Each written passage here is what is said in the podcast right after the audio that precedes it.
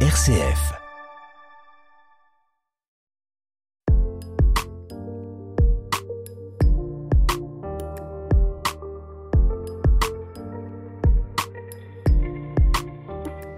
400 ans après sa naissance, la pensée du philosophe Blaise Pascal a su traverser les siècles. Également scientifique et théologien, Blaise Pascal est souvent salué pour la puissance de sa pensée et la finesse de sa connaissance de la condition humaine. Pour cette nouvelle série d'émissions, nous vous proposons de partir à la découverte de l'héritage du célèbre penseur du XVIIe siècle.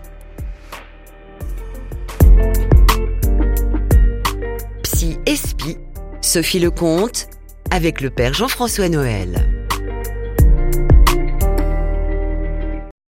Bonjour Père Jean-François. Bonjour Sophie. Alors, merci d'être avec nous aujourd'hui hein, pour entamer ce nouveau cycle d'émissions où l'on revient sur la figure de Blaise Pascal à l'occasion des 400 ans de sa naissance. Alors, que représente pour vous euh, la figure de Blaise Pascal? Qu'est-ce qui vous marque le plus ou vous touche le plus euh, dans sa pensée?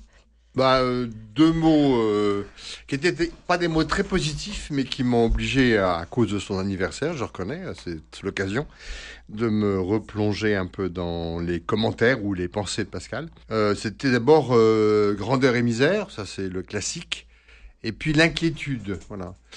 Un... Grandeur et misère, donc un, euh... La grandeur et misère, a cette tension entre la grandeur de l'homme, euh, voilà, l'homme passe l'homme, tout le monde connaît cette phrase de Pascal, et en même temps la misère euh, dans lequel il est un peu condamné par le péché originel, puisque ça, il y revient souvent.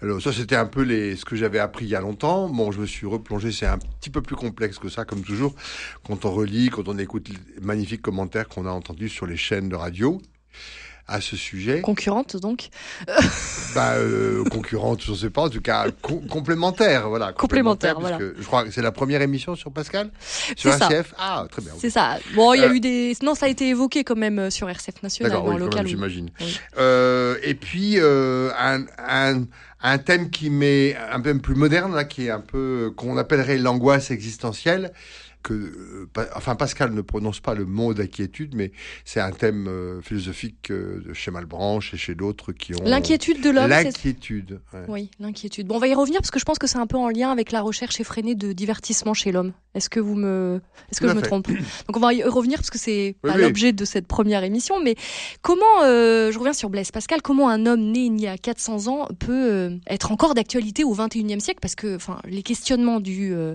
du 17e siècle ne sont pas les mêmes qu'au 21e siècle. Qu'est-ce que vous en pensez? Comment on peut encore Bah, euh, parler de lui finalement? le, c'est le, c'est l'avantage ou c'est le, c'est l'honneur des génies que de placer des pensées, euh, enfin, d'avoir évoqué et surtout d'avoir donné des phrases extrêmement euh, connues des hommes ou des, contemporains sans qu'ils sachent toujours qu'elles viennent de Pascal, mais, mais qui sont d'une vérité euh, profonde et qu'on n'a jamais fini d'explorer. Quoi, je veux dire, c'est ça le génie, euh, euh, bon, des autres philosophes. Mais alors, l'intérêt de Pascal et la chance qu'on a de fêter son anniversaire, c'est l'articulation entre la philosophie et la théologie. C'est ça qui est, enfin, en tout cas, c'est là-dessus que je suis revenu, parce qu'au fond, on en a.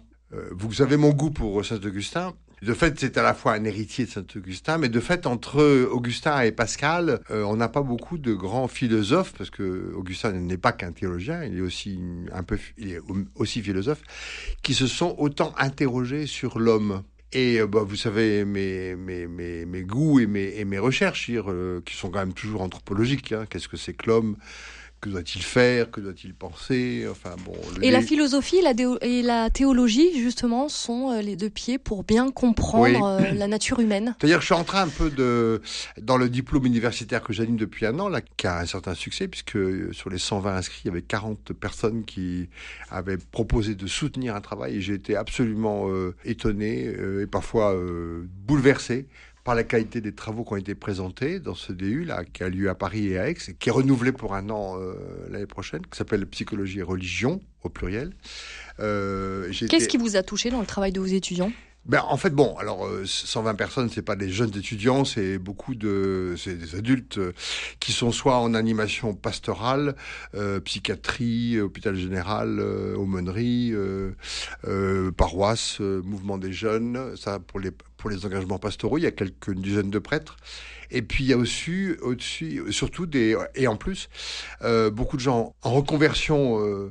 Euh, professionnels, donc des gens euh, qui ont eu des métiers. Il y a une fille, par exemple, elle, a, elle, a, elle avait un mec qui s'appelle Mélodie Beauté. Alors, euh, Mélodie Beauté, pour moi, euh, c'était plutôt du côté de l'esthéticienne de ou voir les ongles. Enfin, vous voyez, bon. En fait, c'est une, musulmane que maintenant je connais bien, qui a fait une reconversion professionnelle et qui a fait un travail extraordinaire sur. et puis, des musulmans qui viennent chez nous parce que euh, euh, ils se heurtent à des, enfin ils travaillent sur la résistance de la thérapie dans leur euh, dans leur propre foi musulmane. Donc il y en a un qui, est, qui travaille à Grenoble et qui disait voilà on, on vient avec moi avec des pieds de plomb. Est-ce que vous êtes contre ou pour le voile? Est-ce que euh, travaille sur le mauvais œil, le djinn Donc ça ça m'intéresse énormément le rapport. Là on, on s'éloigne un peu du sujet, mais enfin ça on va y revenir. Et en fait, euh, on va y revenir parce que donc il y a des coachs, beaucoup de coachs. J'ai pas mal changé d'avis à ce sujet aussi parce que j'étais assez un peu regardant de loin et de haut comme un psychanalyste parce que c'est pas deux mondes qui s'apprécient beaucoup ou qui s'appréciaient beaucoup.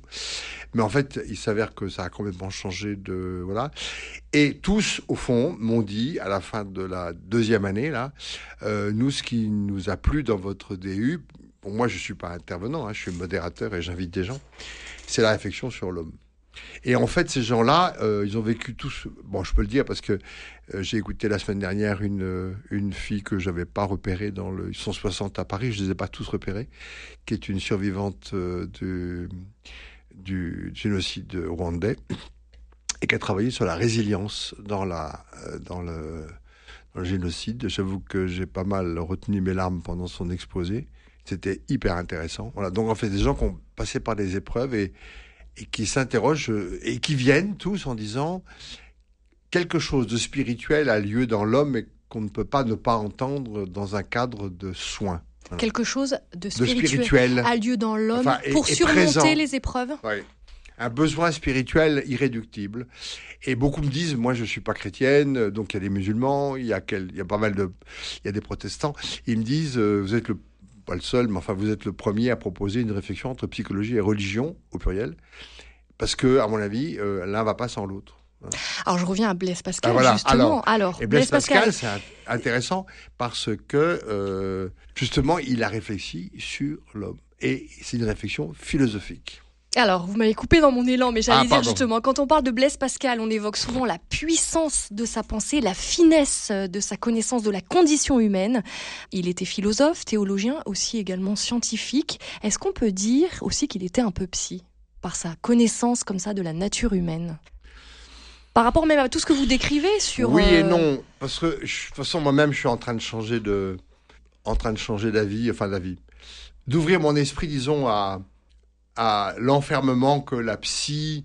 Alors, ça a été un grand moment, la psy, je peux pas le dire, je suis moi-même psychanalyste et psychologue, donc. Mais je m'aperçois après quand même presque 20 ans de pratique que elle ne peut pas, euh, elle ne peut pas se suffire à elle-même, la psychologie ou la psychanalyse, et qu'il faut qu'elle aille chercher une réflexion euh, sur l'homme euh, dans la philosophie ou dans la Bible ou dans la Révélation, et que elle a, elle, et l'explosion des formes thérapeutiques sur le plan cognitif, sur le plan neuronal, sur le plan prouve que elle, elle, doit, euh, elle doit accepter dialoguer avec d'autres formes euh, que la psychanalyse a un peu quand même euh, voulu garder pour elle-même. Voilà. Donc je ne veux pas me faire beaucoup d'amis en, disant ça, mais enfin les psychanalystes, je ne sais pas s'ils écoutent notre émission.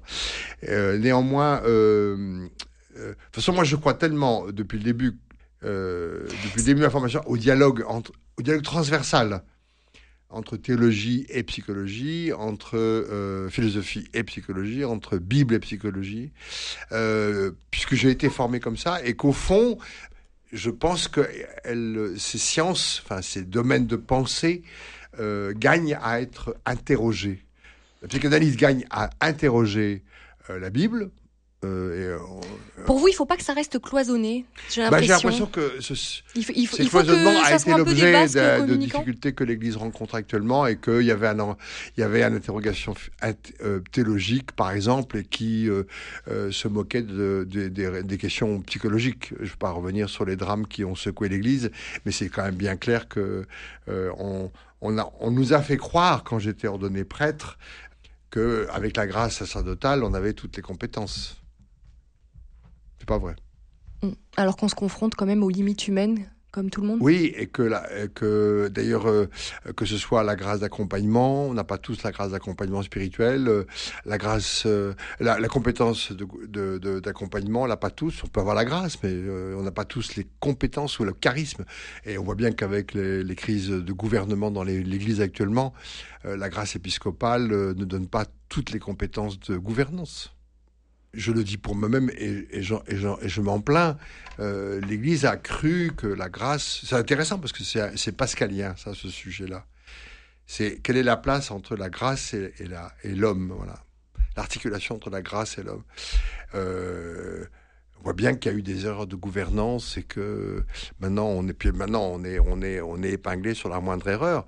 Mais euh, on a eu on a eu un rapport à la grâce qui n'était pas ajusté. Qui était euh, qui était décalé. C'est-à-dire, euh, on a cru un peu innocemment que la grâce suffisait, quoi. La grâce peut tout, la grâce est tout. C'est vrai. Mais, mais Pascal va justement euh, euh, creuser avec, avec une, une, une, vérité et que il faut qu'il y ait une que, que la grâce vient pas comme un, comme, euh, je veux dire, elle, elle, elle glisse sur l'eau, euh, elle glisse sur les plumes d'un canard, euh, si, si, sans adhérer. Je veux dire, il faut qu'il y ait des aspérités pour que la grâce pénètre l'homme et que l'homme s'en saisisse. Et que Pascal dira, il faut faire comme si Dieu fait tout et en même temps faire comme si Dieu ne fait rien. Enfin, c'est pas une bonne citation, mais c'est à peu près l'idée.